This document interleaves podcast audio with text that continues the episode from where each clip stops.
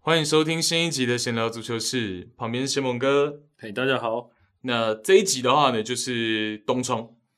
哦，以冬天转会窗为主，然后我们可能中间会穿插一些最近我们有有看到欧洲的一些其他的比赛过程啊，或者是想法哦。我们先聊意甲，好、那意甲当然最近艾尔达也有播嘛，对对对对，哦，那不错啦，台湾就是看得到正版，我们都开心。好，哦那首先当然是先聊这一个转会窗，可能是这五大联赛动作数一数二大的尤文图斯。嗯哼，好，那尤文就是有这种企图心呢、要把自己意甲的这个霸主这种身份给找回来。没错，好，即便积分榜上面不是排在最前面，没错， 可是我的这个花费，哦，我这个装逼还是要的。不要说装逼 了，他们也是想要把自己的霸权给夺还 嘛， 对，哦有这个企图心是已真的，经掉了一个赛季了。哦，但毕竟之前又那么的强大，对那当然他们会有一个企图心，把这个往日的一个光荣给找回来啊。对，其实他们把这个阿莱格里找回来，嗯就是有比较明确，就是说，好，我我主帅定下来了，那没错以他为舰队的这个基础跟方向，哦然后我们重新再把这个可能需要的球员啊、舰队的一些核心，慢慢慢慢拼图再凑起来， 对，其实以前阿莱格里离开的时候，我自己都觉得有点意外啊。有点意外。对对，我因为我觉得说，毕竟不变是最好的嘛。哦、对因为在连霸中嘛。呃，那后来现在再回来，你就会知道说，原来那个连霸并不是这么的理所当然。哦、对你需要很多的条件去配合它。其实感觉高层还对他很有耐心呢、毕竟找他回来就是，所以你看开季有一点乱流。嗯哼，可是也没有动摇到高层对他的想法，我觉得这想法是对的，这想法是对的。绝对是对的。嗯，我哦只是说，当然他现在东窗花大钱，这个就要看接下来的效益嘛。因为你花了这么多钱，相对来讲，如果效益没有那么好，那当然就会可能会影响到财政。哦，这个就是我们要观察的重点。对。但是他们当然底蕴蛮深的那。当然，对，哦，尤文图斯这个内部的高层是有人放话，就是说他们母公司的百分之一的资金，就大概等于国米的全部。 哦，所以其实这个讲话是蛮嚣张的，这样讲有点夸张啊，但是事实上也是蛮贴近事实的啊。哦，你国靠米山是有。没错，你对国米拿了一次冠军以后就开始在卖人了，这代表说你的确是有一些财政的部分你要做一些平衡。对，哦那尤文确实他的母公司是比较呃给力一点的。对，厚一点了对，哦，只是当然你球队经营也不能说我就随便挥洒了，没错，没错。哦所以你看他们这个转会窗其实是有进也有出，嗯， 其实蛮多的当地媒体给这个转会窗的评分，甚至是有一百一十分的都 有。这么高，对，其实我觉得也办到了超乎预期的事情，包括说买了他们需要的位置，啊哈同时又把一些呃能够出清的球员做到出清。没错，其实算是还蛮成功的。哦嗯那当然，首先就是 Dusan Vlahovic 嗯哼，从弗伦提纳，最后是八千一百六十万的欧元。对，好，那上一集我自己单独聊的时候，我就有讲嘛，我紫百合。当然，他也不一定一定急着在这个转会窗就把它卖了，但是这个价码确实一定会超过他的预期了。，对 Transport Market 上面的七千万是肯定会会超过的，哦，确实是当红炸子鸡。嗯哼，好，那把他找来，然后 Morata 最后也留下来了，哦，因为本来大家可能会预期的是说 Morata 也有机会去到西甲，到巴塞隆那，对对，差点要变成这个三姓家奴了，对，那最后这一个骨牌效应没有形成啊。暂时就留下来。好，那以第一场比赛的情况来看的话呢，其实是不错的。我们等一下跟这个第二个引援一起聊了。嗯哼，好，第二个引援是从德甲的门兴找来了后腰 Zakaria，对，Zakaria，Zakaria 是当然他在欧洲杯之前，我们就对他的评价也不差了嘛。对，哦，他在门兴就是一个相当好用的一个工兵中场。嗯哼。哦，那他在中场的一个活动力啊，然后包括一个呃扫荡的范围哦，让你如果要叫他持球往前来做进攻哦，虽然说他不是指挥官型的球员哦，但是他做一些分球啊，哦，一些比较快速的一脚传啊，哦，这些其实他都还可以做得到。是那再加上其实年纪方面，他也算是还蛮 OK 的啦，二十五岁，二十五岁嘛，所以说你花个几百万欧元，七百万吧，哦大概是那个左右的价钱、啊、嗯哼，我觉得是真的是蛮划算的。对。那 Vlahovic 才二十二岁嘛，对，哦，所以这两个引援其实都蛮合理的，哦，然后也是尤文蛮需要的位置，没错，因为在这个赛季来讲的话，呃，尤文上半季的中场中的确是出了一些问题嘛，对，然后进攻火力也没有说像过去巅峰时期的时候，就是这个连霸时期的时候这么的稳了。好，那我们就先带大家来看一下、哦，因为这两名引援其实已经有开箱了。好，在他们的第一场比赛面对到维罗纳，就是最新的这一轮比赛，呃，Blahovic 跟 Zakaria 是同时先发上阵。嗯哼，好，哦那在这场比赛呢，阿莱格里是祭出了一个四三三的阵型，也是这个赛季尤文相对比较少用的阵型。嘿，好，然后他是让 Morata 打在左边锋，嗯哼，然后 Debala 打在右边锋，然后 Vlahovic 打在正印的九号位，没错，哦，所以是一个三箭头的先发阵型。好，那其实首场比赛光是上半场，Vlahovic 就跟 Morata 还有 Dybala 两个人，就是说他跟 Morata 有连线过一次，然后跟 Dybala 也有连线过一次，然后他们三个人也有成功连线过一次。哦，所以光是上半场，其实这个化学作用就好像不错。好，那再来呢是在第十三分钟，他就接获了迪巴拉的一个直塞，然后在面对门将出击稍微晚一拍的情况下，单刀用他的左脚挑射完成了加盟的处子球，嗯，蛮快的哦、蛮快的。然后你就可以看到这个尤文的高层啊，然后场边的板凳席非常的替他开心、啊，开，心、嗯， 好兴奋，啊，球迷当然也是非常满意了。当然，哦，其实维罗纳是给压力不会很小的球队，嗯哼，哦，他们是在中高位，其实是会做蛮多施压的，所以他们三个人能够在第一场比赛第一个半场就有不错的搭配，其实是让尤文的球迷可能安下一点心了。嗯哼，而且莫拉塔刚好留队，我们刚刚讲嘛，骨牌效应没没形成，他刚好留队呢。那因为 k i e s a 不是前一阵子有受受伤伤，哦，那其实尤文在边路的选择就没那么多了。对 k i e s a 当然他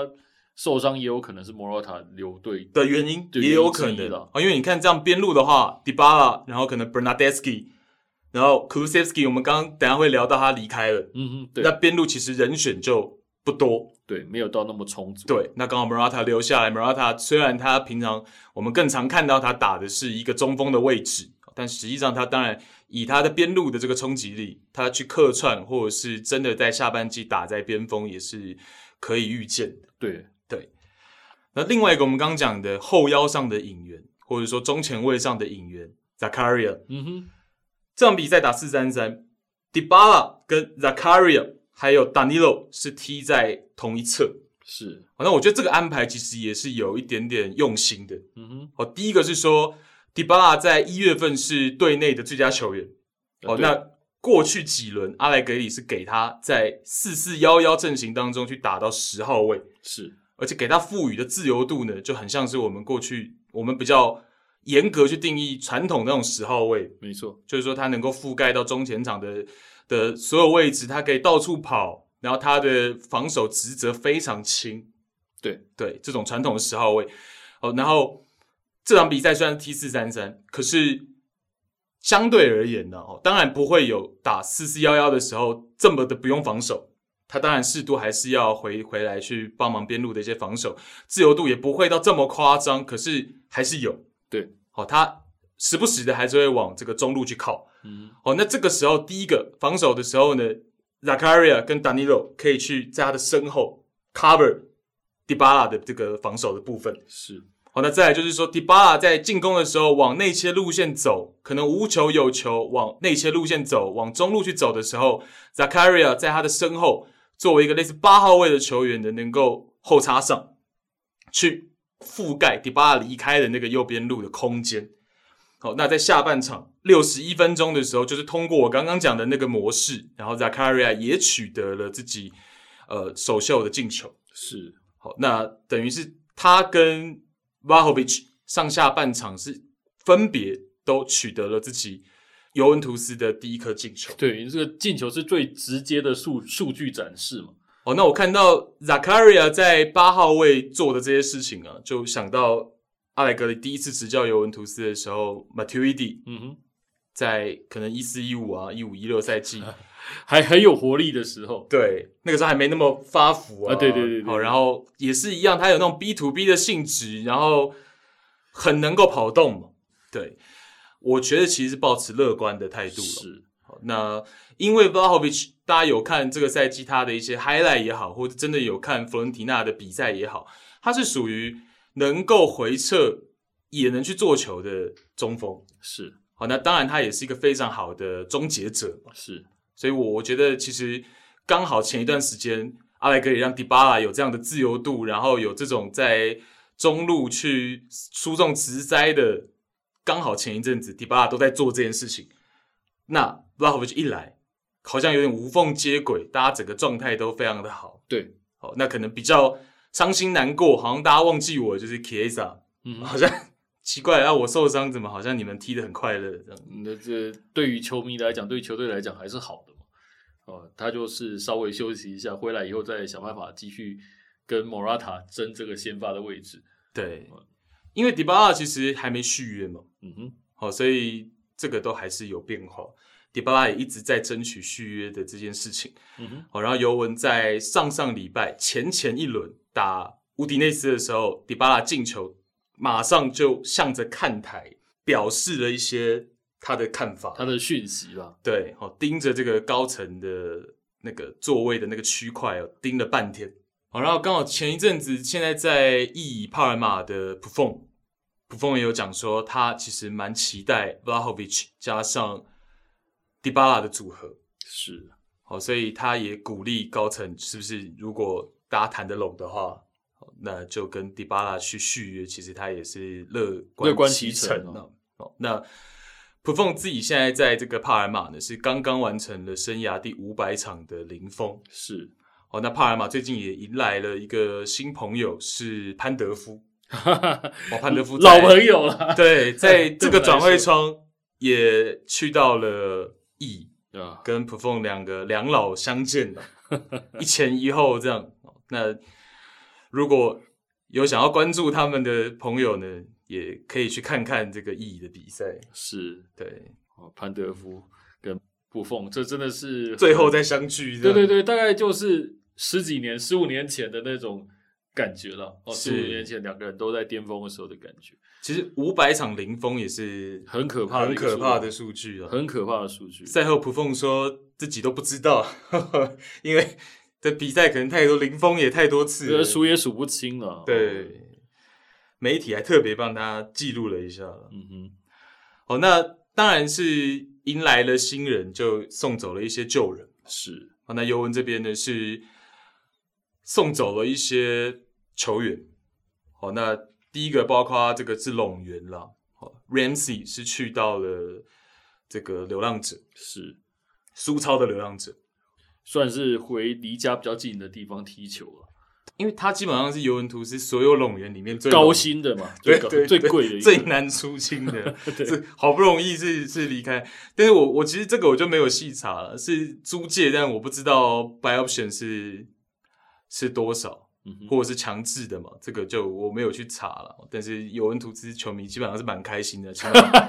真的， 这个有有望离开这对样，对，我有看到的大大部分的哦，尤其是那个球评是尤文米的，大部分都是 希望他赶快离开了。是因为我们季前其实帮大家简单的聊过尤文图斯嘛，嗯哼，我那个时候其实就我自己觉得还算是蛮开心的，有讲到一些重点嗯，哼就是说季前赛的时候，我观察阿莱格里的一些用人嘛。我那个时候帮大家提到了说 Bernadeschi，阿莱格里好像有想要把他作为一个中场球员去使用嘛。嗯那哼，这个赛季其实我们看到他还在四四二，有的时候会先发或是替补去打在边中场嘛。好，那再来我也没有观察到，就是说阿莱格里在季前赛的时候，他还是对于巴西的中场 R two 还有一些些的这个寄望，嗯哼并没有完全弃用嘛。没错，好，那最终他也在东窗是离是留队。留队了，好，那但是 Ramsey 呢，就是从头到尾，不管是上一任的 Pirlo 还是这一任的这个阿莱格里回来哈、哦，都不在他们的计划范围内了。对不在他们的视野，所以 Ramsey 是离开啊，三嗯十一岁，当然也是希望他到流浪者是不是能够东山再起嘛。嗯哼，那另外两位是比较重点的、哦、，Bentoncourt，对，Bentoncourt 是乌拉圭的国脚，没错，他是正式转会去到热刺，转会费是一千九百万欧元，然后会分成三期来支付，然后外加六百万有条件的浮动条款，嗯哼，也就是说，这个转会费如果条件达成的话，最高会来到两千五百万。是好，那另外一位就是 Kulusevski，瑞典的边锋，对二十一岁。好，那他是租借到明年的夏天，然后租借的费用是一千万欧元，分三百、七百两期支付。好，然后呢，他在今夏买断的条款会是三千五百万，嗯哼，然后如果你明年夏天才触发的话呢，就要来到四千万。哦，就是说今年夏天你就触发是三千五百万，如果明年夏天才触发呢是四千万。身价还是蛮高的。对，然后它有强制的买断条款，嗯哼，如果热刺取得了明年的欧冠资格，或者是他先发达到了十五场，那就强制买断。当然，他也有留一点念想，他自己在坐飞机之前，就是从尤文图斯要离开，然后来到伦敦之前，他是有在这个媒体当面媒体来受访的时候，他是讲说，希望有一天还能回到尤文哦。嗯哼，哦， 当当然这也可能是例行公事，但是他是这样子去传达他的想法。是哦，那当然，其实 Bentoncourt 的身价也未必比 Kulusevski 低到这么明显，就是说一个一千九，然后另外一个三千五、四千。是，哦，只是因为 Bentoncourt 的这个转会费呢，他还要再给他过去的东家博卡青年再二次分成。再抽一点。对，再抽三十 percent 掉哦，所以这个也会多多少少影响 Bendencore 的转会身价。对，因为他在季初的时候的推估大概三千八左右。对，哦，那跟 Kulusevski 在季初的四千四其实差距没有到那么大。对，一方面是跟他自己这个赛季表现没那么突出有关，对当然身价也有往下掉，然后错再来就是我刚刚讲的，哦他的前东家就尤文的再前一个东家博卡青年还要再抽三十 percent 掉，嗯哼，哦，所以也影响它的价格。然后再来就是说，其实有热刺第一时间他有锁定别的边锋了哦，但是说等他锁定到尤文的时候，他第一时间想要买的就是 Kulusevski。嗯哼， b e n d e n c o r 等于是额外去做一个争取的，并不是绝对的首要目标哦，所以等于这个是。因为我们之前也跟大家聊到过，热刺现在的体育总监 Pratici 过去就是在尤文图斯担任体育总监嘛，啊，当然，好，哦所以这个大家之间是有一些些这个，讯息上的沟通是比较容易的。对，对对对对对对。然后包括像 Kulusevski 当初就是他钦点来的嗯哼，哦，所以都有一些交情在了是哦，所以能够其实等一下我们聊到热刺的时候也也会再再聊到，但是我就要讲的就是说，其实这也都已经超额完成了。对于热刺来说，其实也是超额完成的。嗯哼哦，那对于尤文图斯来说也是超额完成的。他能够，因为他买了 Vlahovic，光是这个价格，本来预计在今年的夏天，尤文就再也不要有念想了，是，不要有任何想法了，因为你花了这八千多万之后，你应该就满员的。对对对对对，你你也很难再再再有动作。但是如果你能够顺利的，哦但结果他很顺利把 Bentoncourt 跟 Kulusevski 都呃出清，那他在今年的夏天或许就还能再有额外的一些比较大笔的动作。是所以这是尤文的部分。好，那去到热刺的两位，我们等一下聊英超的时候再来细讲。嗯哼， OK，好，那再来就是国米嘛，国米比较有一点点了。这个我自己看到消息的时候是有一点点惊讶，因为我没有完全这么 focus 国际米兰的转会动态。是好，那等到我发现 Gosens 去了的时候，他已经是敲定的。好，那这方面是这样了，就是 Gosens 他在今年的夏天，国米是需要强制买断他的。是，啊，两千两百万，两千两百万的强制买断，其实也也不贵了，我对觉得。以我们譬如说之前得到的一些讯息啊，Transport Market 上面它的预估身价两千两百万，其实也略低一些。因为 Gosens 他本来是这样，他当然他的起步是在荷甲，对，然后他本身在呃以德国球员来讲，他的基期是比较低，他不是那种很年轻就已经在大球队出名的球员对，哦，所以说这个也会让他的身价好像看起来是呃比他的表现来讲是稍微低一些。对，而且我们一直这几年都觉得他是三中卫的专武嘛，对对对，就三中卫体系的你专武。今天如果没有三中卫，你买他来可能就有一点会格格不入了。对，那他当然是本来就带伤，他嗯加盟的时候是带着伤势加盟的。哦，没错，哦，那在加盟的当天，那个时候的消息是说，大概再等十到十五天，他就能出赛。本来是预期一月就能复出了，但是十到十五天的话，应该就是我们录音的可能下礼拜嗯哼，差不多。哦，所以再来看他开箱，对，再来看看看医生。那因为国际米兰呢，这个赛季他用三中卫的体系，但是他的左边翼位其实更多时候是让老将 Perisic 去打的。那这个不是长久之计了，包括 Perisic 也还没有跟国米谈好续约。是哦，第一个他还没谈好续约，第二个是其他的一些备案，譬如说让 Damian 去客串到左边也有做过，嗯哼，然后像是这个 Demarco，大家在这个米兰德比应该有看到表现非常的拉扯。哦，当然他是一个很好的自由脚，这个赛季也有进过自由球，哦但是相对来说了，我那天有思考过，他大概五场只有一场表现是及格的，有哦然后大概有四场替补上来都表现的比较一般，这么惨，所以。左边翼位确实是有补人的一个合理性啊，是也不是说我我已经有一堆左边翼位了，我还要补，那就有点没道理。嗯哼，那其实这个是合理的。那会不会影响到 Perisic 的续约？这就我觉得应该是有可能会啊的。 DiMarco，我觉得他有点像，就是在左边路来讲，他就不知道是哪一个位置，他都不会是第一人选。哦对就无论是左，譬如说我打三中卫的一个左边中卫，嗯或者是刚刚左边讲的翼卫对对对，他都不会是第一人选。因为他是从维罗纳转过来的，我如果没记错的话，嗯哼应该上赛季待在维罗纳了，应该这样讲。好，所以他当然是在防守啊，或者是一些高位的逼抢上面，他有一些的经验了。嗯啊，，不过在进攻端，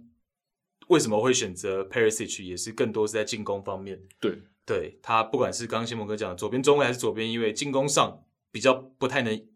仰赖他。所以说 DiMarco 他来了以后，等到那个 Gosens 来了以后，他几乎就是被确定可能要往左边中中卫卫的去位发置展，对对，更多的时候可能往左边中卫去发展，对。但当然，因为三中卫的需求量很大，就是说在中后卫的需求量很大， 对，所以他留队当然也是没问题。哦嗯但是反而 Perisic 就比较尴尬，嗯哦，那因为他在三中卫，他其实就是以左边翼位为主可能了，会变成一个替补的角色。啊对，那或许就不续约也是有可能。是哦即便这个老将真的是很有价值。好，然后最后意甲的部分，我们简单再带一下上礼拜我聊过的佛伦蒂娜，嗯哼。那他是离开了 Vlahovic 嘛，然后我以为他们在中锋位置只会就是停在把 p i o n t e 找来是就结束了，结果他们是也是在压线的最后几天把 R two Cabral 从巴塞尔 嗯哼，瑞士超级联赛这个巴西的前锋哦，一千四百万欧元找来，他的确是有钱呐、那 你卖了八千万出去，花个花一点一千四，看起来表面上很多嘛，但是事实上有八千万在手，其实还好。对，好，那 Cabral 是这个赛季在巴塞尔，然后十四球四助攻。是，好，所以是受到了一定的关注。嗯哼，好，然后我自己去看，因为其实当然瑞超我就不知道从哪里去看比赛嘛，好，所以没办法看那么多了，说对实对在嗯对话，哎对，所以我就去看他的 highlight 了。哦，那我自己感觉他应该是那种门前意识比较强的球员，是我觉得应该是比较接近，还是要等队友喂饼给他。就是对位啊，就是中锋了、对对对对对，只是就没有这么没有 Vlahovic 这么全面了，是还能回撤做球什么的。其实这样也是好了，就是说 p i o n t e k 当然他这两年就没有两年前在 AC 米兰这么突出嘛。嗯哼，哦，那再买一个保险，哦，那 Cabral 也找来，等于有两个中锋来去做轮换了。没错，再来，我们看到发甲，发甲是里昂的动作是最大的。好，那刚刚私底下我们也聊说，哎，仙蒙哥之前播过发甲，对，很久以前刚好说是在里昂王朝结束的时结代束的时候，嗯哼，好，那里昂不是发甲历史上拿冠军最多的球队、嗯哼，俱乐部，但是它是连霸最长的俱乐部。对，而且是大家最有印象的，好，哦那当然，现在的里昂这个赛季的主帅，忘记我们季前有没有聊过，是嗯 Peter Bosch。哎，对，那过去先盟哥对他的印象还是进攻为主，的确啦，他就是过去无论在勒沃库森嘛，嗯哼，或者是他在多特蒙德，那甚至于在过去荷甲时代，他就是一个所谓的非常崇尚进攻的进攻大师。哦这个是我认为是不太可能变掉的啦， 因为你一个总教练来讲，他的执教理念通常是很难一下子变化太多了。哦，因为毕竟你学的系统，然后包括你想要教的东西，其实大概也都是那个样子嘛。对。好，但里昂这个赛季其实是表现比较起伏了。嗯哼，好，包括其实截止目前为止，在发甲有一个很经典的战役，就是里昂七十分钟之前二比零尼斯，啊，然后最后被尼斯倒打，嗯哼，让二追三来了一个三比二。好，然后里昂，呃，这个赛季其实是很会吊球的球队。嗯。好，他他的压迫力以数据来看，以 PPDA 值来看的话，是发甲排在第二名的哦、可是他的这个最后呈现出来的失球数是高的。没错，因为他们三十克的失球嘛，到目前为止，对，我那三十克的失球，说真的，比前面领先他们的六支球队任何一支球队要来的更多。哦，，对，而且在第八的位置其实不是那么令人满意了。没错，好，即便他现在的阵容也好啊，或者是说现在判成是 PSG 独霸嘛，哦对，但是也不至于说你你的标准应该还是在欧冠区了。就至少要前四啦。对对，你大家看到这个第四名的史特拉斯堡，你都会觉得说，那支球队怎么应该在那边？哈哈哈， 但是斯特拉斯堡在呃国际比赛周的前一轮呢、啊是输给了倒数第二的波尔多。对我们刚好聊到，就讲一下嘛。而且那场比赛我有看回放，就是看重播，是因为那场比赛韩国的前锋嗯黄义柱是完成了一个帽子戏法。是，好，那特别去看一下黄奕柱是怎么完成的帽子戏法。嗯嗯，好，那其实我觉得黄奕柱很可惜，是他现在的很多技术特点啊，包括他这种远射的勇敢程度，勇于尝试远射，然后常常都能够在这个赛季哦，常常能够完成那种很惊人的世界波，是，然后那种果敢，然后敢做动作在禁区周围或是边路，其实很像孙兴民嗯哼，过去在德甲、啊、或者是在早一点的时期嘛。对，可是黄英柱现在已经快要三十岁，嗯哼，也就是说他现在很像是二十出头的孙兴民，但是黄英柱已经没到顶有了什么对天花板在对这对里对对对，没有什么上升空间。好，不过这个赛季虽然波尔多现在还是非常的挣扎了，对，哦好，但是黄英柱自己其实这个赛季到目前为止是队内的射手王。我觉得是蛮好的啦。这个说真的，我们不要去讲他到底状况怎么样。以一个亚洲选手来讲，你在欧洲的顶级联赛可以踢到球队里面的射手王，我觉得这已经是非常非常不错的事情了。真的，而且没查了，不知道过去亚洲球员在发甲有多少人完成过帽子戏法。呵呵，对，你不要吵讲了，现在黄一柱他还在整个射手榜排在第七名的位置，对，九颗的进球，对，波尔多其实进攻是没问题的，没错哦我我这个赛季看他其实进攻是没问题的，他还是在防守端是问题比较 大。他的进攻进球数比我们刚刚讲到的里昂还要多。对，他的进攻是真的没问题的，我没查了哦，我自己是没没看数据，但真的是没问题。但防守上，他们这个赛季有的时候用三中卫，嗯哼，有的时候用四后卫阵型，但是无论怎么调换，其实都不是这么的理想了。波尔多的部分，好，我们先拉回里昂吧。对，好，里昂我刚刚讲这个赛季的失球数比较多，然后他们的门将呢是葡萄牙的国脚国门嗯哼， Lopez。好，那其实 Lopez 这个赛季他高难度的扑救是频繁上演，而且我认为啊，如果帮他剪一个集锦，剪个 highlight，很可能会是五大联赛之最的门将。是，哦，那单就扑救层面呢，他其实这个赛季不会输给同为国脚的 Jose Sa 是跟 Patricio，其实不会输给另外两个这个跟他竞争先发位置的国脚。哦，但是我们刚刚讲了，里昂的失球数始终压不下来，是啊，哦，所以最终还是要归咎到整体防守的不成系统。嗯哼，还有就是说他们拥有的防线人才。哦，那其实我觉得，当然这个转会窗里昂是做了一些动作，嗯，但我比较失望的是，他们没有补中锋，也没有补中后卫，这个是我比较意外的。我会觉得里昂比较大的问题，其实是在最前面跟最后面这两环。是，哦，那里昂呢，前一半就这个赛季到目前为止，二十二轮、二十三轮左右，他们前一半是用四后卫，然后后面一半呢是改用一个三中卫的体系，是，三四二一的阵型为主。哦，最近十轮应该都是这个阵型。哦，然后 Boateng 是打在正中卫。嗯哼，哦，但不得不说的是，我觉得 Boateng 真的是可能年纪也大了啦比，较大，嗯，这个范围对他来说，我觉得，呃，因为三中卫嘛，两个他左右的两个边中卫其实是会比较频繁去做到上场的。没错，那他其实需要去 cover 一些横向的范围，就是我旁边的这个边中卫如果上去抢了，万一被对手可能手术刀传球或者是一个过人，如果打穿了的时候，我需要横向的去做到一些 cover 的动作嘛。嗯哼，哦，给我的队友回防的时间等等的，那 b o a t e n 其实是比较难去做到这件事情的。其实这个比较大的问题就是说，里昂他打的是一个很进攻的打法，对，哦，那跟拜仁也是一样，但问题是拜仁在德甲的压制力大家都知道，哦，基本上他后场的球员可能要防的是说比较突然突发性的危险状况，没错。哦，那他一场比赛遇到突发性危险状况就没有那么多嘛，我们叫他突发，就是大部分都会压着对方来打，但对是里昂的进攻力的压制力是不到那个样子，对，或者说控球的水准不到那个程也不到度这个位置哦。所对以说博阿滕在后场就会确实是比较辛苦啊了，对，然后像是 Emerson，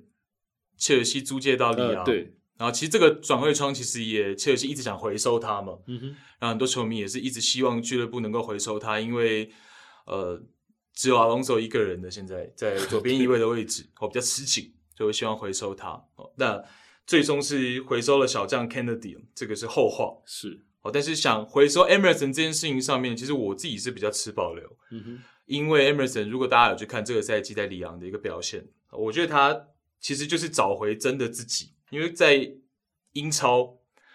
他好像感觉进攻没有这么，犀利，其实他进攻的欲望是很强的。 其实他这个人进攻欲望是很强的。哦，那这个其实，在欧洲杯有一点点感觉到了。简单来讲就是在英超变成眼高脚低这样子。对对对对对，有点。然后，可是他其实，在里昂，你就会感觉他不管是打左边翼位啊，还是，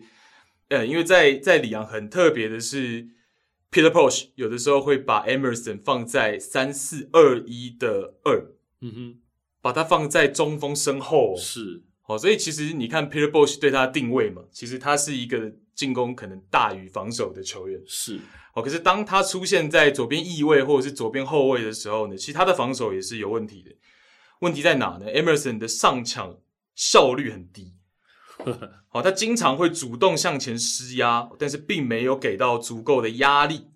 那他的身后空间呢就会被利用。嗯哼，好，那再加上我刚前面讲的，里昂的防守系统本身补防、协防不是很完善，是哦，包括其实你刚刚我们讲的，大家知道 b o a t e n 现在的年纪，那坦白说，其实你也是整个系统上好像没有去设想这么的完整。哦，那你其实是不是边中卫的上抢，是不是就稍微不要这么的的频繁啊了、对，那或者说，其实里昂还有一个部分就是说，他的前锋线其实不太压，他从第二条、第三条线才去压，哦，就变成说，其实你第一条线给人家的压力不大，对方的中后卫或者是边后卫其实出球没有这么的呃压力，有一些空间，然后你从对方的中场线才开始压的时候，对就因被为打穿的几率其实又提高，你懂？你的对后后防线的压力也大嘛。对，所以 Peter Bosch 确实在调教防守上感觉不是这么的他的专项。嗯哼，那对，所以这我是跟切尔西球迷讲了，如果有我们听众是切尔西球迷，其实 Emerson 不回来也不一定是，当然比起 Kennedy，当然当然是比较好了。哦但是其实他防守的一些细节啊，然后态度啊，我不知道是不是去到发甲又有点变得比较懒散。是对，那讲回里昂的这个引援跟他的卖出，里昂在这个东窗是二进三出，引进的部分从同样是发甲的比斯特引进了 Roman Favra，好，Roman Favra 这个二十三岁的应该说是比较偏中场的球员。嗯哼，哦，那是从比斯特引进，然后一千五百万欧元。好，然后另外呢是从热刺引进了 n d o m b l e 嗯哼，一百四十万租借了，，对对对，然后后续会有这个买断的条款。那 n d o m b l e 也是回家了，嗯哼，他就是从里昂去到热刺的，然后又从热刺回到里昂。是，好，那先讲 Roman Fevra 的部分。好，那 Roman Fevra 呢，其实他在去年的夏天就一度和 AC 米兰走得很近，是，二十三岁，然后法国本土的这个球员，他前两季在比斯特，然后多半是在四四二阵型当中去担任到左右的边中场。嗯哼，这个赛季又特别以右边的中场居多。哦，那他少部分的场次呢，会在四二三幺的阵型里面去打到前腰，或者是他上赛季也有零星的先发踢过影锋，两到三场左右。哦，所以他基本上算是前场他也能打，然后中场他也能打。哦，他的技术特点呢，是他非常的仰赖他的惯用脚左脚。哦那也是我个人其实比较认为是，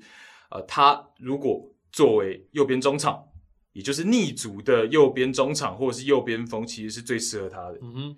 哦，因为如果大家有去看这个比斯特的比赛的话，应该是比较少人会去看到比斯特的比赛啊。大部分可能都还不知道比斯特在哪里，我们在讲他在比斯特的这个这两个赛季了，哈、嗯哼，无论他是踢右边中场还是踢前腰，其实他喜欢活动的区域都是在右侧的 h e l l space 嗯半空间的那个区块。哦也就是说呢，有些时候中文呢、有些中文的文章我们会看到说，把这样子逆足的球员定义成边前腰，是，就是那样子的感觉了。其实我找不太到国外的各国，其实没有这样的名词。边前腰其实是没有，你说意大利也好啊你，或者又说西班牙也好，你又腰，你又要边前，对，其实没有这样的。说法，的名词了。对哦，意大利其实有一些特别去定义那种模糊位置的名词，但是都没有去定义到边前腰。是，好，那我们就以中文有一只这样的讲法，让大家感觉一下，就比较像是以前的 Mata 或是 David Silva 去踢到右边中场的时候那种感觉。嗯哼，哦，就是他会逆主，然后更多的是往内切的路线，就是 h e l l space 去覆盖嘛，对就是大概这种感觉。好，那 Fevra 要提他是因为呢，他有几项数据在这两个赛季，其实在发甲是顶尖的。嗯哼，哦，包括他是一个盘带能力很出色的球员，赛季至今九十九次的成功盘带是排在发甲的第三。哦，那再包括他是一个自由球的好手。是，哦，他这个赛季死球的 SCA 这个数据，死球的 SCA 呢，就是通过主罚死球创造射门的次数，包括他开角球，包括他自己直接的任意球，或者是他开间接的自由球，只要是他来主罚死球创造出来的射门次数，就叫做死球的 SCA。嗯哼，好，那本季是二十八次，也排在发甲的第三。好，那所以这两项数据，为什么说去年夏天 AC 米兰想找他、嗯 a c 米兰缺一个前腰，哦，那他是一个边前腰，其实也是 OK。这样开季我就讲嘛，我聊 AC 米兰的时候就讲说，其实他如果找不到一个好的前腰，他的备案其实还真的是一个找一个边前卫，但是他是能够逆足往前腰位置去覆盖的。是，然后是一个 playmaker 这样子属性的球员。那 Favra 就是这样子的球员。哦，那里昂就找到他。那其实二十三岁，一千五百万其实是能够接受的，我觉得差不多的是价格啦，差不多的价格，因为他在寄出的推定大概就是一千三左右。对，哦，因为他的光是他非常惯用左脚这件事情，还是会有一些位置上的或者说使用上的一个，便利性了。对对对对对呃，毕竟右脚球员还是比左脚球员多一点，对，确实。对，所以说它的一个便利性，我觉得是相当呃好用的哦。然后加上前面刚刚玉婷提到过，包括呃，他可能十号位是擅长的，那左右两个边，他也都能打，对比较对，所以说这个球员再加上呃，其实有一点我觉得要提的，就是说他参与团队防守的一个能力还是有的哦。所以说这个球员其实我觉得还不错，哦，对，真的确实，谢蒙哥提到的是，我跟你讲，就是 Fabra 在防守这个层面，对对积他极度其实是比一般的两翼的球员来的更好。积极一点。没错，没错，没错，这个是一个点，所以这个是一个引进。好，那再来 n d o m b l e 是回归嘛？哦，因为孔蒂执教之后，其实很明确的就告诉 n d o m b l e 说：“你不是我想要的人。”嗯，主要还是在训练上了啊，因为 m d o m b l e 的一个训练态度跟孔蒂那种非常紧、非常严、非常强的这种训练课程，其实有一点点的相似。是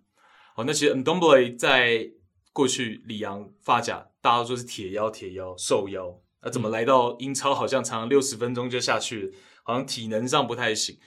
这就是真的我们要讲，就是说现在发甲的比赛风格啊，他是场上身体对抗强，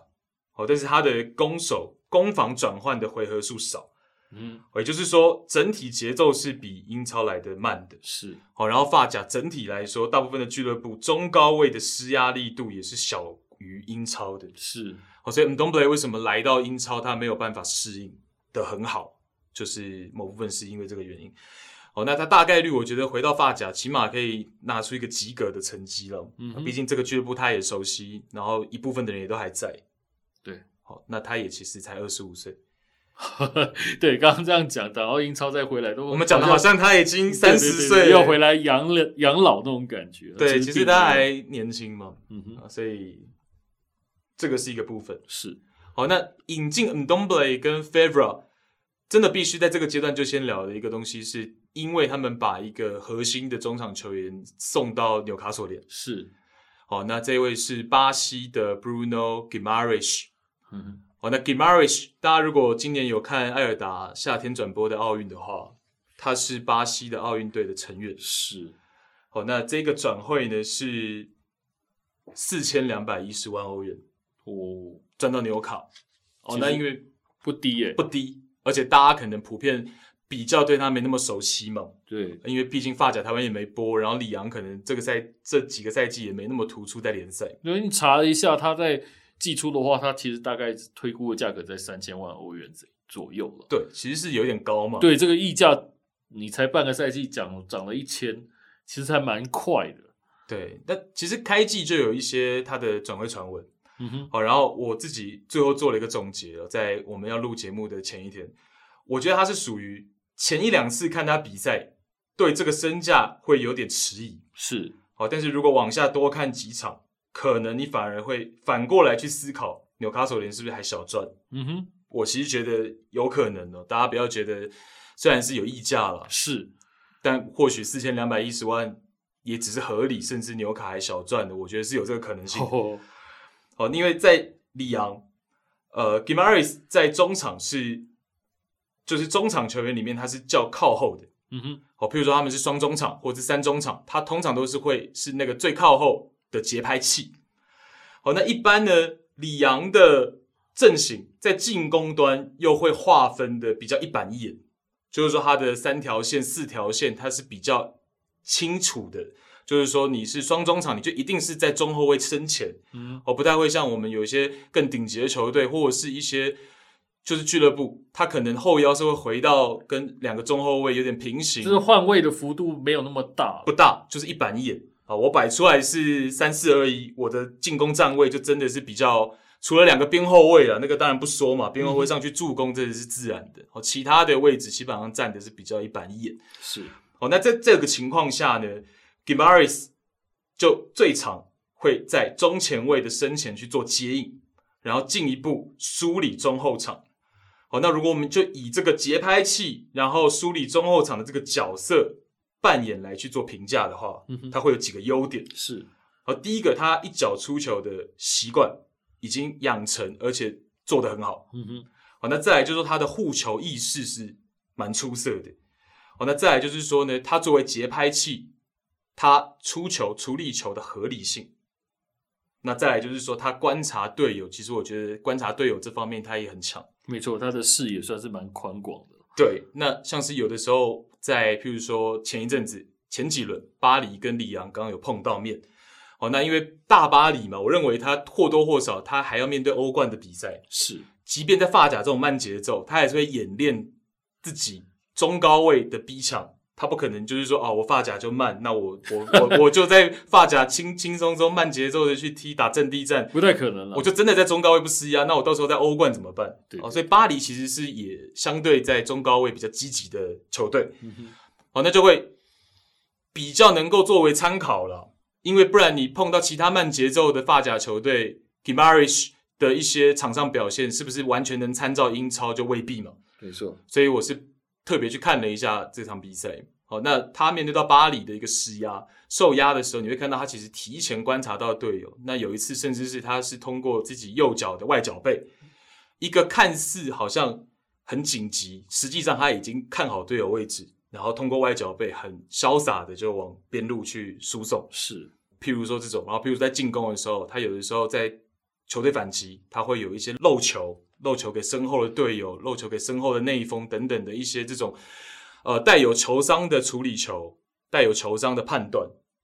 哦，那我觉得这个东西节拍器这个东西，其实对纽卡斯尔现在是很重要。没错，哦，那这个就是我觉得有的时候啊，像这种球员，你未必因为他这个赛季是零球四助攻在发展。哦，那零球大家可能你只纯看数据的话，就是最基础数据，你可能会感觉，诶，那这个四千多万是哪里来的？ 对，那其实以场上来说，他掌控节奏也好，他受压的时候处理球的合理性，我相信，当然你来到英超还是需要一定适应的时间了。譬如说节奏的问题，啊还是会对。哦，你看 Thiago Silva 来到英超的第一场比赛滑倒了，很狼狈嗯哼，哦，可是后面是不是就慢慢又进入状态了？是哦，所以其实我觉得一样的可能这个过程还是会有，哦但是相对来说，我会看好他适应过后，应该是能够一定程度的帮助到纽卡。是拭目以待了。对，我们现在先把纽卡英超部分就讲掉一些，先讲掉一些，因为因为大家才能感觉说为什么里昂要找 n d o m b l e 嗯哼要找 Fabra，哦，要找一个 playmaker 的边前腰，然后找一个这个过去的后腰回来，就是一定程度是要弥补 Gimarish 的离开嘛。没错，对，好，那因为在剪片的时候呢，里尔这边又有新的转会消息。好，那我在跟大家讲的同时，再把里尔这个赛季的阵容主力很简单、很迅速的帮大家带过一下。好，那这个转会消息呢，就是 Shakiri，大家非常熟悉的瑞士国脚，三十岁，过去待过国米啊、斯托克城、利物浦、拜仁慕尼黑，好，那巴塞尔等等。那这一位大家很熟悉的边锋，然后也可以打影锋、内锋的撞球员呢，是去到了 MLS 的芝加哥火焰。好，然后在刚刚芝加哥火焰的 Twitter 官方 Twitter 上面也放了一个短片，好，那就是有瑞士的国旗，然后 Shakiri 坐在办公室接到了一通来自芝加哥火焰 Sporting Director Heights 的电话，然后他就告诉 Heights 说他已经准备好了，然后包括提到了这个 CF 九十七啊，CF 就是 Chicago Fire，然后九十七就是他们一九九七年成立的俱乐部，啊然后 Shakiri 加盟的背号会是十号，转会费是七百万欧元。哦，那所以为什么要带一下主力阵容？就是要让大家再进一步了解说，诶，那除了我们刚前面聊到的 Gimarish 离开，然后所以要引进 m d o m b l e 以外，哦，那 Favra 就是 Shakiri，基本上算是同一个位置。哦 Shakiri 能够在右边路，包括在内锋踢的位置呢，Favra 都可以做取而代之的动作。啊，那这个赛季我们刚讲到了，里昂在前面的一半比赛是踢四二三幺啊，然后在后面的一半比赛是踢三四二一的阵型。哦，那这个阵型上的转折是因为他们的边路主力二十九岁的科麦隆边锋伊坎比回到国家队去参加欧洲杯的赛事。哦，那他是主力，那再来他是一个比较纯粹的边路球员。整个生涯来说，他大部分时候是踢在左边锋，那偶尔可以踢到右边锋，也就是说，他比较少去担任到内锋这样的角色。哦，所以我们可以观察的是，在他回归球队之后，里昂会选择沿用三四二一的阵型，可能让他去打到左边翼位，或者是真的让他去尝试打内锋，左边的内锋，又或者里昂会选择回归到四二三幺的阵型。这个就可以让我们再往后观察。啊，那刚最前面也有讲到说，我在这个转会窗口比较意外的是，里昂没有引进中锋和中卫。啊，那中锋的部分呢，我们可以看到在窗口结束之后，现在阵容里面的正印中锋只剩下了二十五岁的 Musa Dembele 这个法国本土的中锋。哦，那甚至在这个转会窗口还送走了原本的中锋上的备案 s a l m a n i 是免费转会到了葡萄牙的 Sporting Lisbon。哦，那代表说不仅没有引进新中锋嘛，还送走了一名原本的中锋。哦，那为什么会做这样的选择？一方面是穆萨点贝勒从上赛季租借到马竞的水土不服，然后到这个赛季他开局状态有些不稳，然后有些伤情，然后直到现在近期他慢慢的找回了自己的感觉，然后有比较多的进球输出，也就是说状态是慢慢的回升。好，那再来就是说，在他前面一段时间状态不稳、有伤情的时候，有一些客串的角色跳出来，像是巴西的中场 Paqueta 有去代打到很多场次的中锋，那像是十八岁的法国进攻中场 Cherky，在这个赛季前面二十几轮，他也有代打过两场还是三场的中锋角色。哦，那 Cherky 跟 Paqueta 实际上他们客串做的也及格以上，好，所以或许在这样的角度之下，就没有选择再去引进中锋。哦那中锋身后的内锋选择就比较多，哦，里昂这边内锋的选择就比较多，像我们刚讲到的 Cherky、Paqueta，新引进的 Favra，那当然还有就是过去几个转会窗口绯闻最多的 Our，在这个赛季他也把过去那种高身价的状态给找回来了。哦，那过去几个转会窗口最有名的关于 Our 的传闻呢，就是跟阿森纳。哦，那他目前的预估身价是往下掉，掉到三千两百万左右。哦，不过就像我刚前面讲的，或许是他可能这个赛季相对比较笃定，想要留在里昂。好那所以他在场上的这种竞技状态、态度，然后包括他有把过去在禁区前沿传威胁球啊，或者是自己直接攻门的那种威胁性给再展现出来。所以我是看好他后续再反弹的，哦，可能在三千两百万左右这样的身价能够再回弹的，哦，那这是内封的部分，哦，那也就顺便解释了说，诶，那不仅仅是引进的 Favra，里昂的内封人选本来就多，好，那再来呢，刚刚我们讲到的 Favra、Paqueta、Cherky，还有能够踢内锋，这个赛季也被 Peter Bosch 强拉到内锋过的 Emerson，其实他们四个都是左脚球员哦，其中 Cherky 是双足怪，但是四名能够用到左脚的球员，然后同样的位置重叠性太高，所以 Shakiri 的离开其实并不让人感到意外。祝福 Peter Bosch，对，他不要就又像之前在德甲那个，无论是勒沃库森或者是多特蒙德一样，又是防守出包，然后最后又被炒鱿鱼。我觉得这个几率真的是还蛮大的啦。因为他真的他有本事把进攻打得好看，对，但是他的防守一直是非常非常严重的问题啊，就是到了荷甲以外的其他联赛来讲，好，目前试过德甲，的确他这方面还是有一些问题。对，因为我们要跟大家讲他进攻是怎么有办法打得好看呢？嗯哼，举例哦，嗯哼，像里昂上一轮上一轮比赛输球，输给摩纳哥零比二，是，但是里昂在第六十三分钟连续十一脚中前场的一脚传递，哦，哦，所以这就是 Peter Bosch 想要创造出来的他的进攻的足球啊、可是最后你看，像上一轮又输球了嘛，他就是呃，如果你说贝尔萨是一种强力压迫足球的典型，那 Peter Bosch 就是另外一种呃非常非常进攻的典型，他就是贯彻自己的意志了。坦白讲就是这样子。对，呃，防守的布阵，他本来就不是他擅长的东西。其实他在多特蒙德那个时候也是蛮让人意外的了。嗯，哦，就真的是一阵子让多特蒙德是被捧得非常的高，然后接下来一掉下来，马上就被炒鱿鱼。我觉得这也是有点夸张。是对，然后下半季这个换了一个 Peter Sturger，完全跟他是相反的一个一个总教练来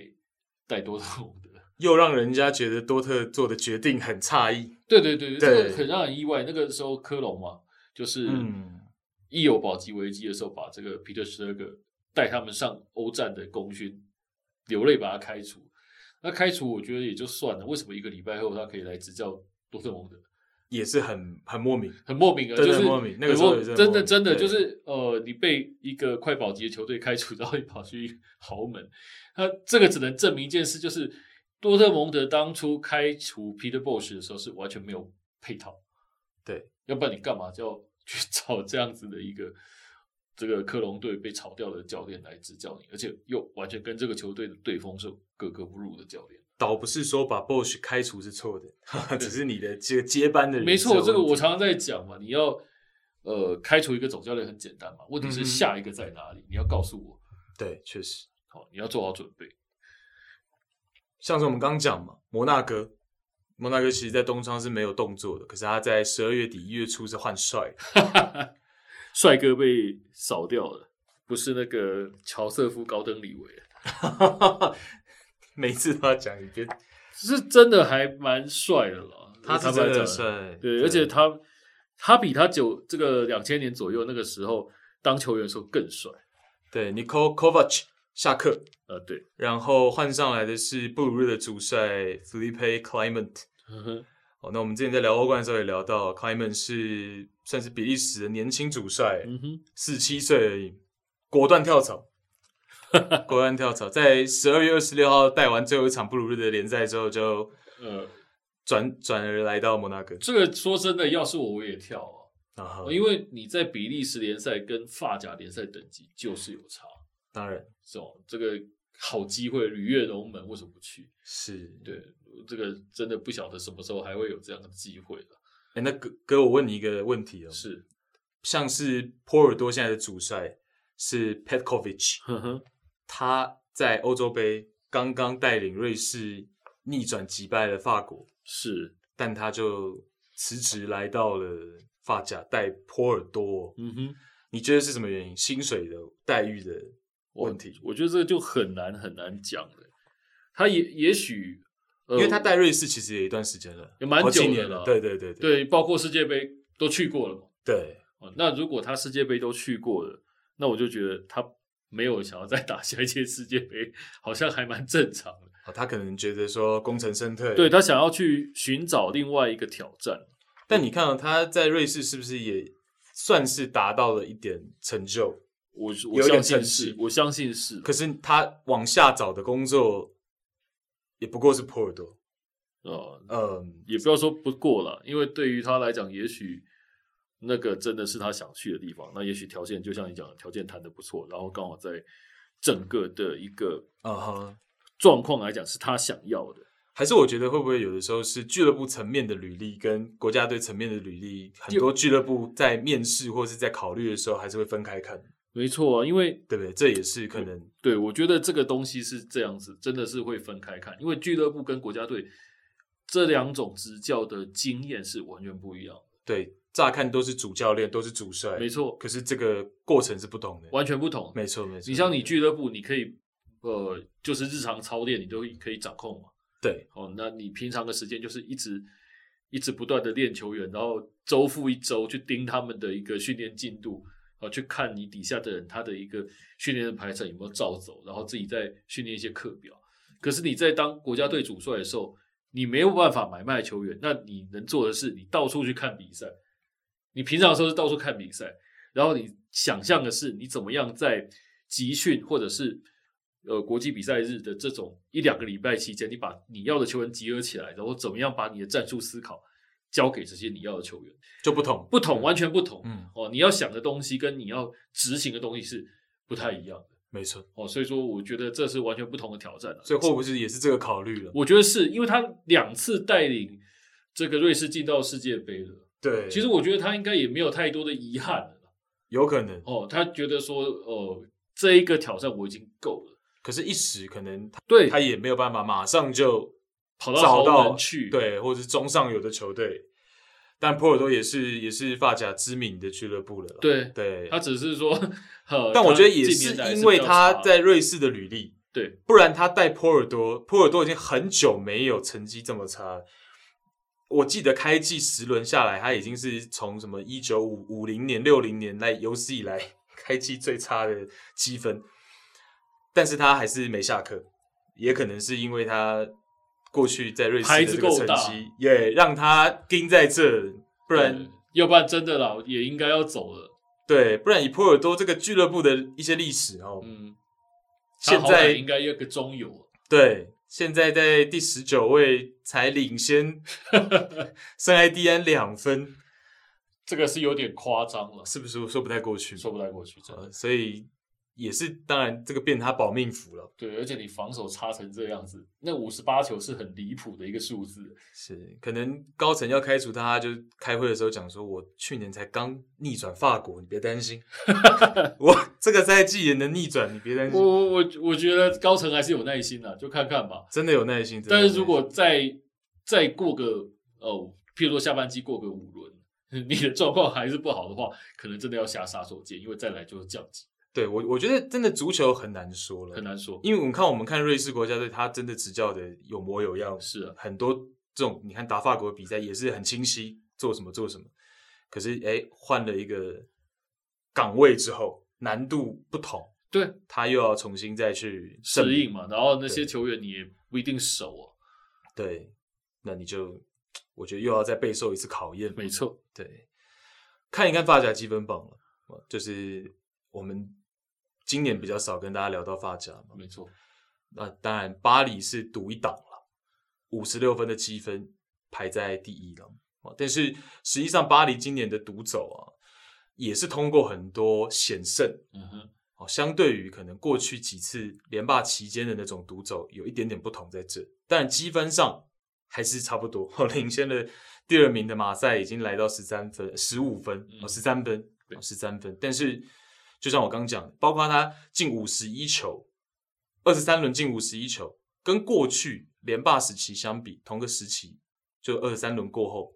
过去会进更多。嗯哼，好，那包括就是说，以五大联赛的五支领头羊来说，他这个进球数也是排在倒数第二还第一，我在想他的脚步一直在调整啊。在调整，对没错，，在梅调整梅，西加入之后，你不可能完全不配合他嘛。对，嗯，那在这个调整的过程中，的确就会呃进攻方面也许没有那么顺畅。有一点磕磕绊绊，对，嗯，我们前面就已经一直在注注意梅西，我们没有看 PSG，但是也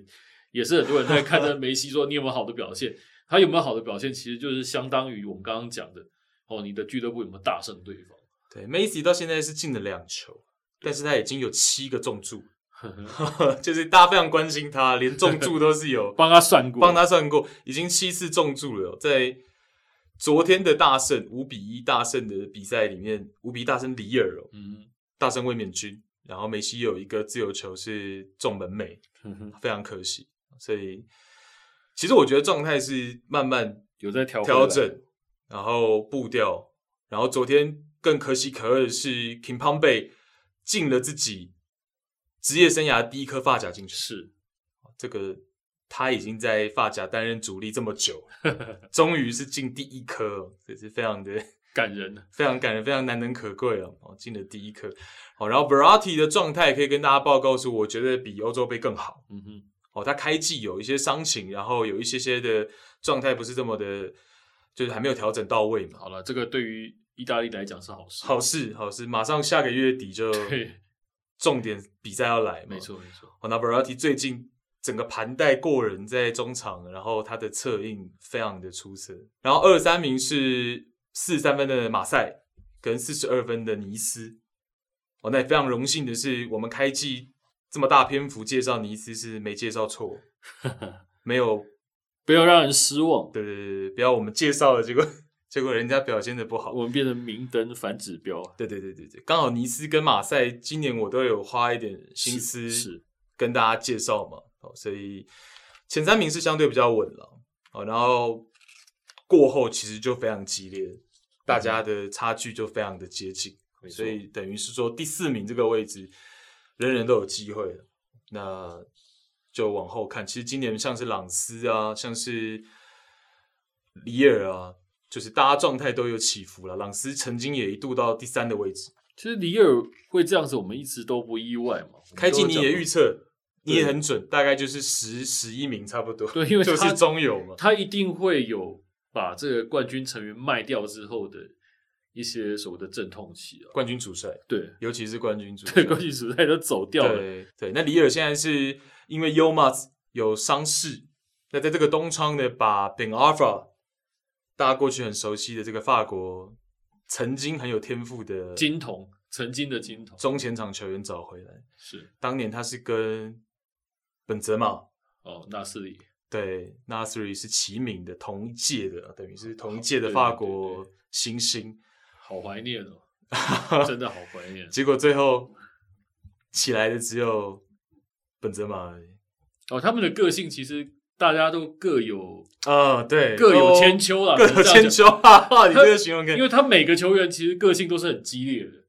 对，他不是说这个像我我要讲的，当然就是譬如说像德甲同一时间出来的，像是 Tony Kroos 啊啊、哈，或者是再晚一点呃 Thomas Muller，哦、就是德国球员都比较至少乖一点点，对，没有这么多场外的哦对对，的没有这消么息多了，这么夸张的啦。对，哦，你说纳斯里或者是本阿尔法或者是本泽马，这个脾气基本上都不太好，对，总会闹一些些的场外的事故。没错，对，那 Ben Alpha 也是有名的，在更衣室不是这么好相处啊。对，呃只是说本泽马他会把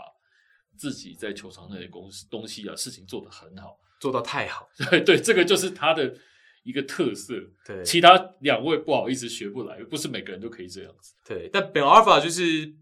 其实就是不管什么时候看，即便是现在看，还是看得出来他那个天分，嗯，天赋真的很高，但就是一直没有完全踢出来过。就是有点像我们讲，就是当年的屁孩看到老人还是老屁孩。对，那你还是会幻想他有一天变巨星这种 感觉。对，就是他，对你还是会对，我完全懂了。对到后来，等到那个法国队再拿到世界杯，也还不是因为他，是跟他一点关系都没有， 是，就所以让人家觉得唏嘘了哈，不是而且很唏嘘了。大家看他待过的俱乐部哦，像发夹就待过里昂、 马赛、尼斯、巴黎、波尔多、雷斯。你想想看啊，就是这近几年拿过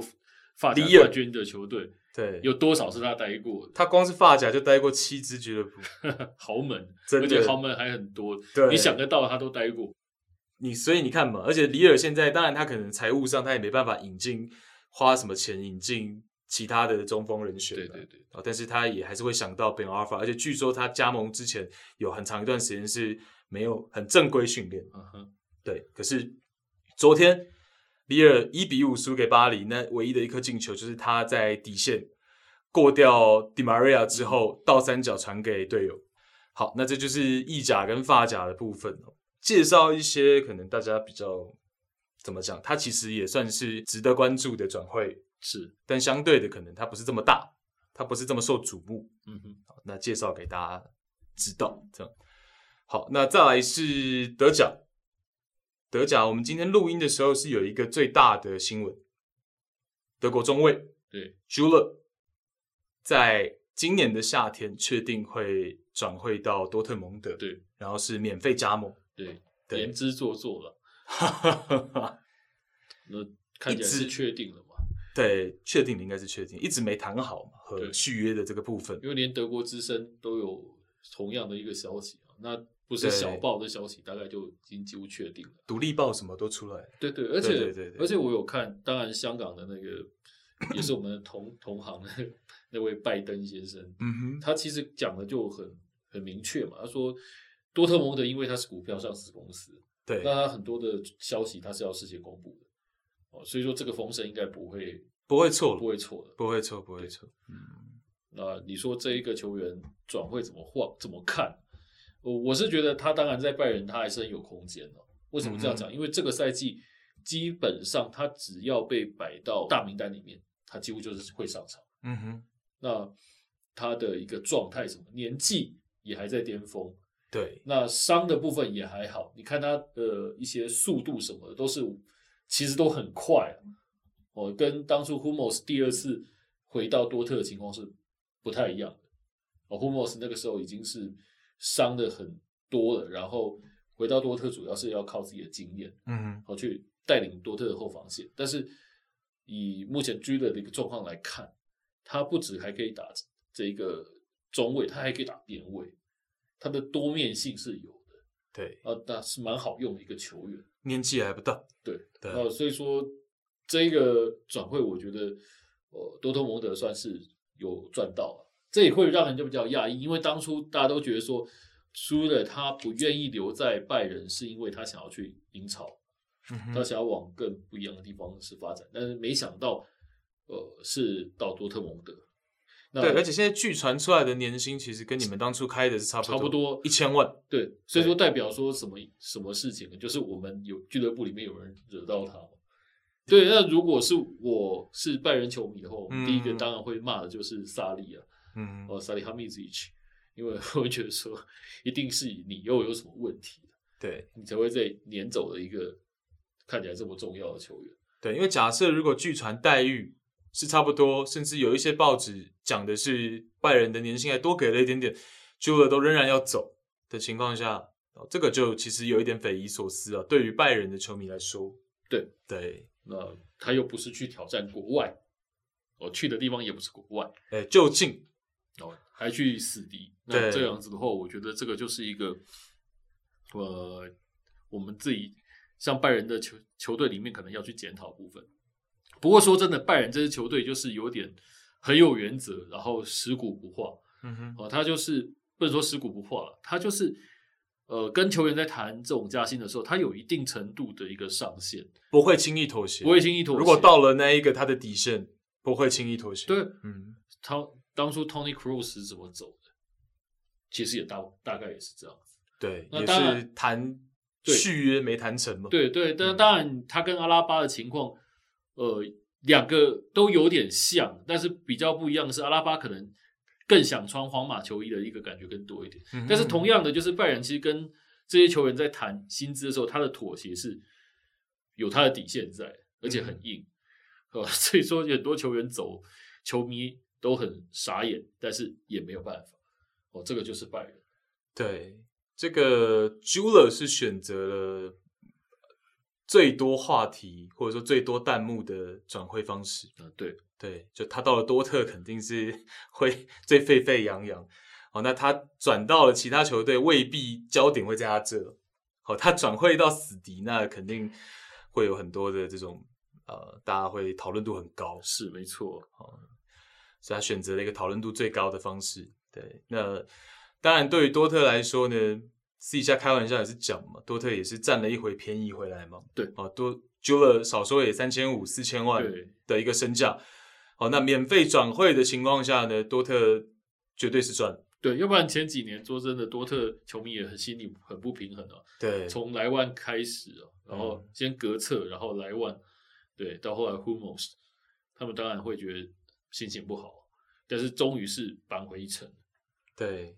而且就是上半季的国家德比真的输的很很尴尬。对，而且后防线的确，多特蒙德一直需要一个比较稳定的中后卫去来帮助 Humos 啊。对，呃，或者是接班 Humos 啊，哦，因为 Humos 在今年的表现又好像跟上个赛季又有再下滑了一再点有下滑，对哦而且是有一点点明显的，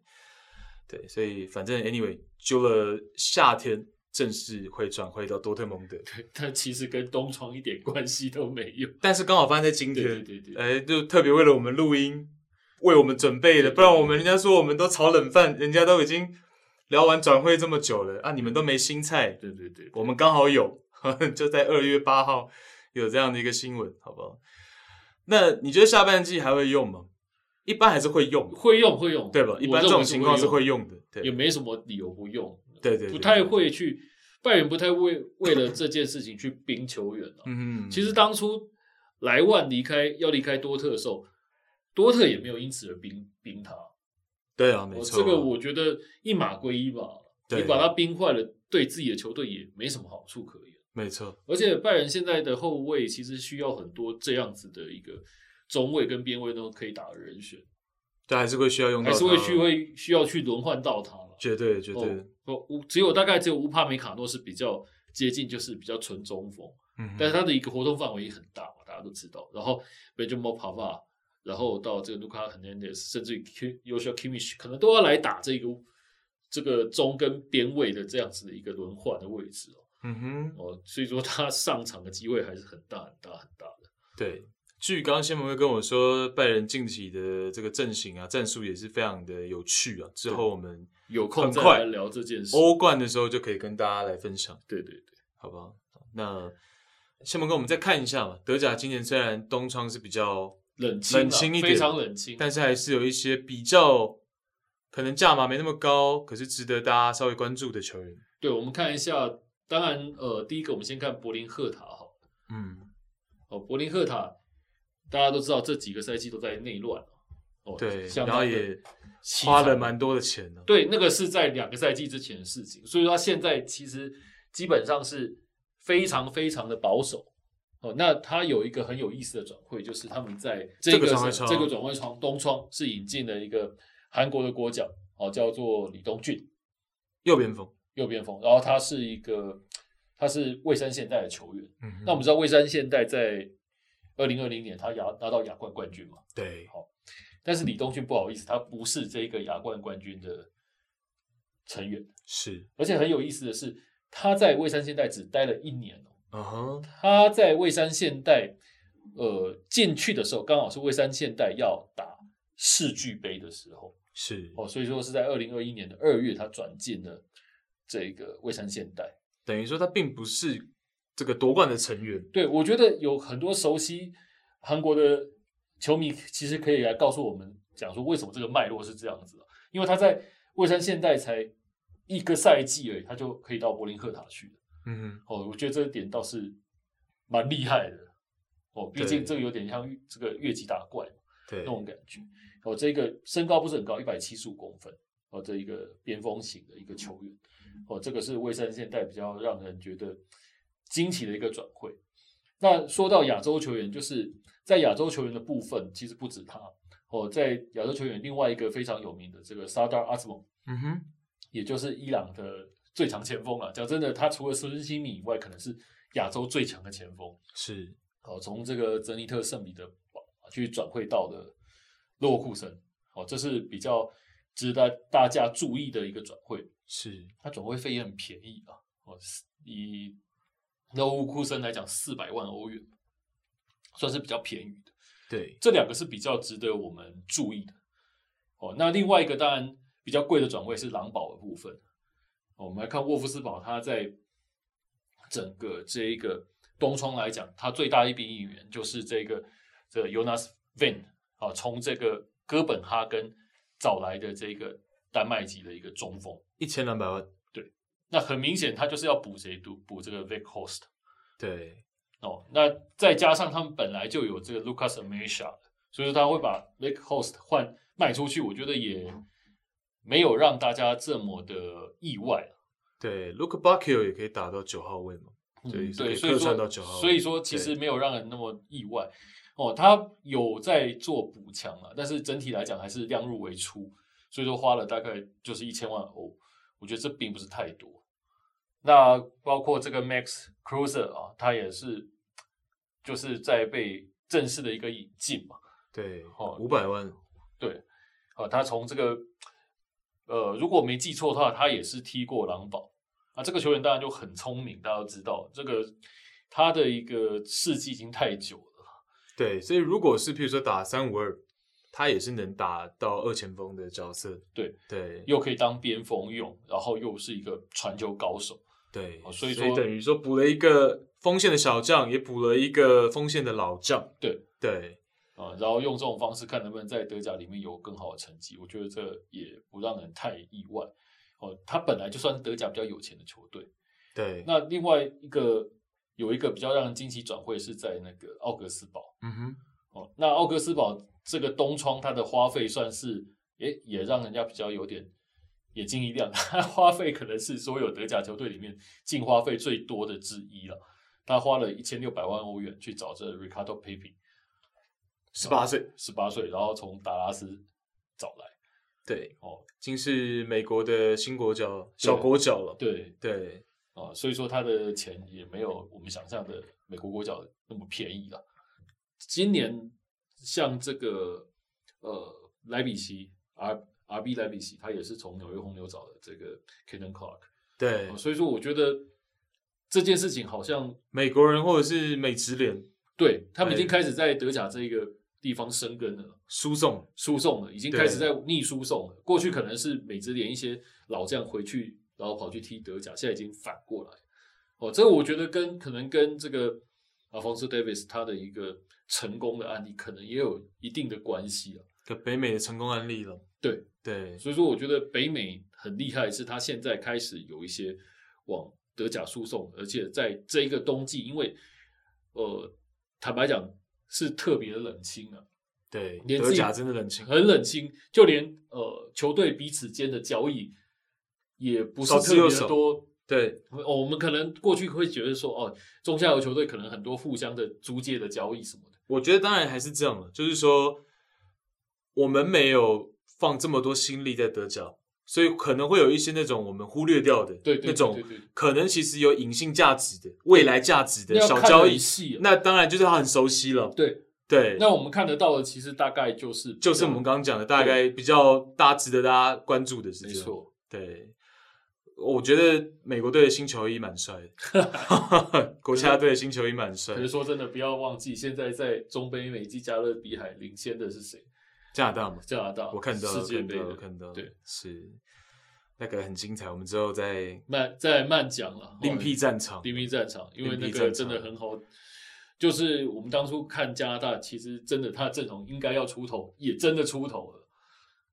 我我是个人不会那么惊讶啦，就是说，哎，终于来这天来了。对，因为这个我们就有关注。对，因为我们从在一年多之前，我们已经开始在看这个部分了。对，最后找时间再跟大家对细对聊对。对